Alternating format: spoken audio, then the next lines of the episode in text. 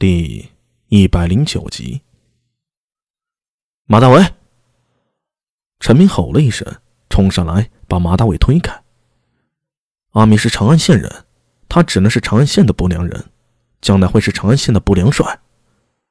马大伟浑不在意，哈哈大笑两声，不理陈明，对苏大伟说道：“嘿嘿嘿，苏家小子，考虑一下。”他召集了幸存的不良人。把孙元和王一飞的尸体收了起来，同时，此前已经接到通知，一直埋伏在外围的武侯也收到了风声，匆匆赶来。看着遍地的尸体，武侯们只觉得心惊肉跳。不良人虽然不是什么下三滥，但说实话，很多人并不把他们放在眼里。可是现在，他们却必须承认，长安如果没有这些不怕死的不良人，死的。就可能是他们。武侯们推着车上前，把不良人的尸体收拾了。苏大伟则看到这些尸体，眼中闪过一丝难过。这些不良人，哪怕之前轻视他，但是面对凶徒的时候，却没有一个人退缩。这是一帮好样的，只可惜啊，阿米，你别难过了。陈明打昏江龙，命人把他送去县衙了。大家都是亡命人，区别在于一身官皮而已。今天是他们，明日说不定啊，就是你我。从做了不良人那天起，大家都知道会是什么下场。呵呵，开心吃肉，开心吃酒，快活这一世足矣。不过，你和我们不一样，我也相信，终究有一日，你能成为天下所有不良人的传奇。我相信这一点。天下不良人的传奇，那是什么？呃，还是不良人。说完，两人都不禁笑了。刀头饮血，快活一世，是上辈子苏大为没有经历过的事情，很刺激，也很……陈密说这一番话的同时，何尝不存在悲哀呢？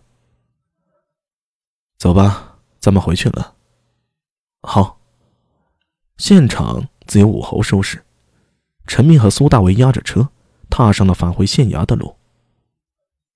阿米，千万别相信马大为那老东西。啊！当初他骗孙麻子说，等他撑不住了，就把不良帅交给孙麻子。结果，这都十几年了，孙麻子还是副帅。他还是不良帅，那老东西啊，为了达到目的，坑蒙拐骗，不择手段。我估摸着他盯上你了，所以你要小心点，千万别相信他的话。苏大伟笑了，我生在长安县，长在长安县，我娘就在长安县。是一手，你不是说我是长安县的不良人吗？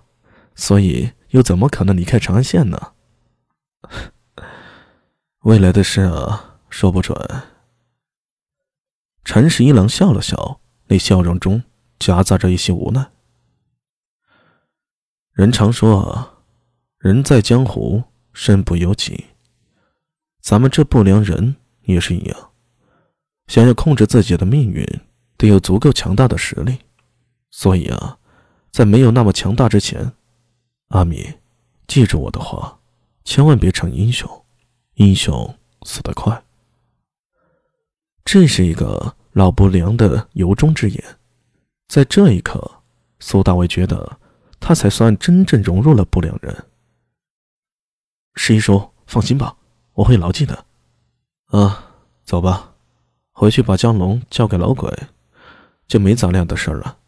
哼，我就不信他能在老鬼底下撑过今晚。该回家的回家。该喝酒的喝酒，后面的事情啊和咱们没关系。明天一早一切照旧，咱们呢还是该做什么做什么。好。狄仁杰回到了基督乡，天将傍晚，陈天门外的六街通鼓响了第一头，柳娘子带着黑猫已经回来了。苏大伟正帮着柳娘子忙活着晚饭，时不时就听到柳娘子的咆哮。似乎在嫌弃苏大伟。黑猫蜷缩在窗台上，似乎睡着了。不过，在狄仁杰和黑三郎进的那一刹，他的眼睛睁开了一条缝。黑三郎一声低吼，就上了台阶。黑三郎，别去欺负小月。柳娘子正好从厨舍出来，见状立刻喊道：“黑三郎倍感委屈，他呜呜了两声，夹着尾巴跑到了苏大伟的跟前，不停的蹭着苏大伟的腿。什么时候把那小婊子赶走啊？”苏大伟嘿嘿一笑，蹲下身来，用力的揉着黑三郎的头。三郎，你可是天狗，天下第一等的诡异，怎么天天找一只猫的麻烦？传出去多丢人呢！黑三郎爽的直接躺在了苏大伟的脚下，眯着眼，舒服的不行了。就知道逗狗，快去把肉切了！柳娘子喊了一声，吓得苏大为连忙放开了黑三郎。先去洗手，怎么这不小的干净？你那爪子！刚惹了黑三郎，不洗干净别吃饭啊！啊，马上去，马上去。